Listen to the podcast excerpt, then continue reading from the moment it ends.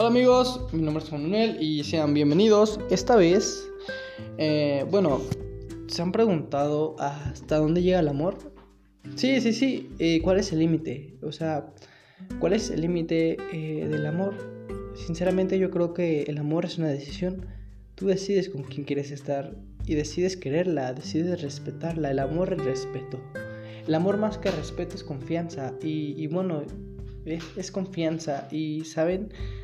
Eh, hay personas las que dan todo por otra persona, por querer estar con ella. Pero si te rompió en el corazón, ¿sabes? Y te rechazó, ¿sabes? Ha sido lo mejor que te pudo haber pasado. Imagina que sigues con esa persona, con esa persona que te rechazó, que te hizo sentir mal. Esa persona no vale la pena. Una persona que vale la pena es una persona que te valora, es una persona que te quiere, es una persona que te respeta, es una persona que confía en ti y no lo hace por obligación, lo hace por amor, por decisión. Porque el amor existe y es un sentimiento. Y bueno, yo les quería comentar esto.